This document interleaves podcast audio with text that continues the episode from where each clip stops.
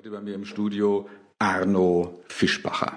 Arno, du bist Wirtschaftsstimmcoach, Rhetoriktrainer, Redner und Autor, unter anderem von dem Buch Geheimer Verführer Stimme, über das wir noch reden werden und das mich sehr interessiert. Du bist Experte für die unbewusste Macht der Stimme in zum Beispiel Kundenservice, Führung und Vertrieb. Und du bist, ja, du bist Experte für das stimmliche, sprachliche und körpersprachliche Auftreten. Herzlich willkommen hier im Studio, lieber Arno.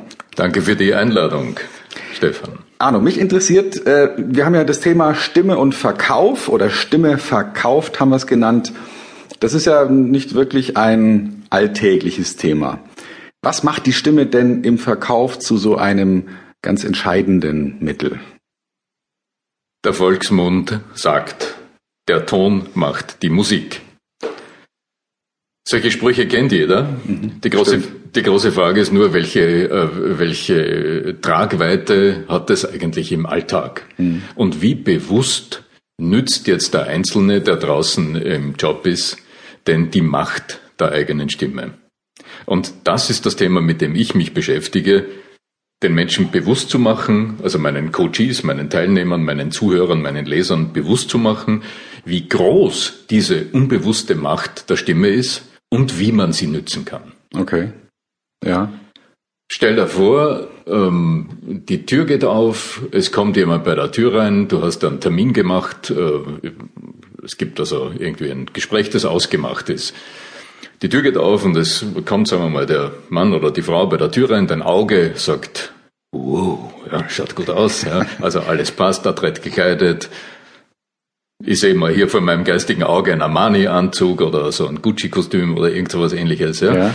Und ähm, ja, kommt rein und äh, shake hands und dann macht dieser dieses engelsgleiche Geschöpf mal ganz kurz den Mund auf und der erste Ton kommt raus. Okay. Und das hört sich dann so, ja, grüß Gott, Herr Heinrich. Grausam. Grüß Gott, Herr Heinrich. Ja. Äh, ich übertreibe jetzt schamlos, das ja. ist schon klar, aber äh, vielleicht kennst du auch so ähnliche Situationen, Absolut. wo der erste visuelle Eindruck irgendwie sehr gut ist und man hat das Gefühl, okay, alles passt, businesslike und gut frisiert, neue moderne Brille und so weiter, super, mhm. super Logo am Anzug. Ja, und die Stimme konterkariert das. Mhm.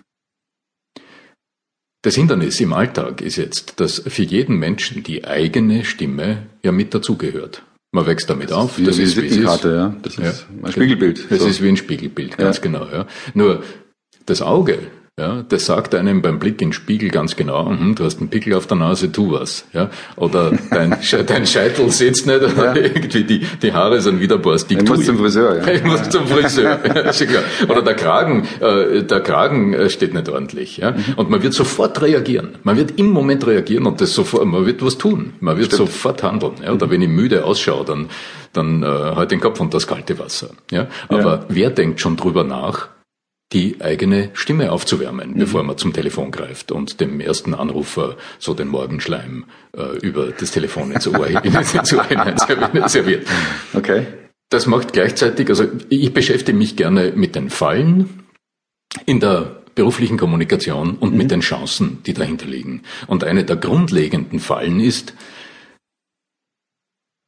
dass die dass, dass die akustische Selbstrepräsentanz, also die Stimme, die Sprechweise, wie man klingt, dass das für einen selbst so unbewusst ist. Mhm. Und dadurch merkt man es nicht. Die anderen wiederum merken es, wenn es nicht ganz extrem ist, auch nicht.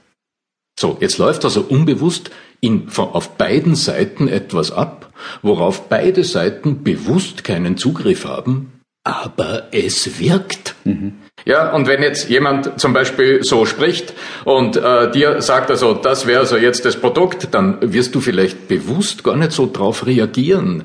Äh, beide Seiten werden sich wundern, warum das Gespräch so komisch läuft mhm, und warum einem so viel Gegenargumente einfallen und warum man hundertmal Ja, aber hört und warum irgendwie das Ganze nicht so richtig zu fahren beginnt. Mhm. Ja. Verstehe, was du meinst. Ja. Aber dann ist, äh, dann ist die unbewusste Macht der Wirkung einfach zur, zur, zur Geltung gekommen und mhm. hat gestört.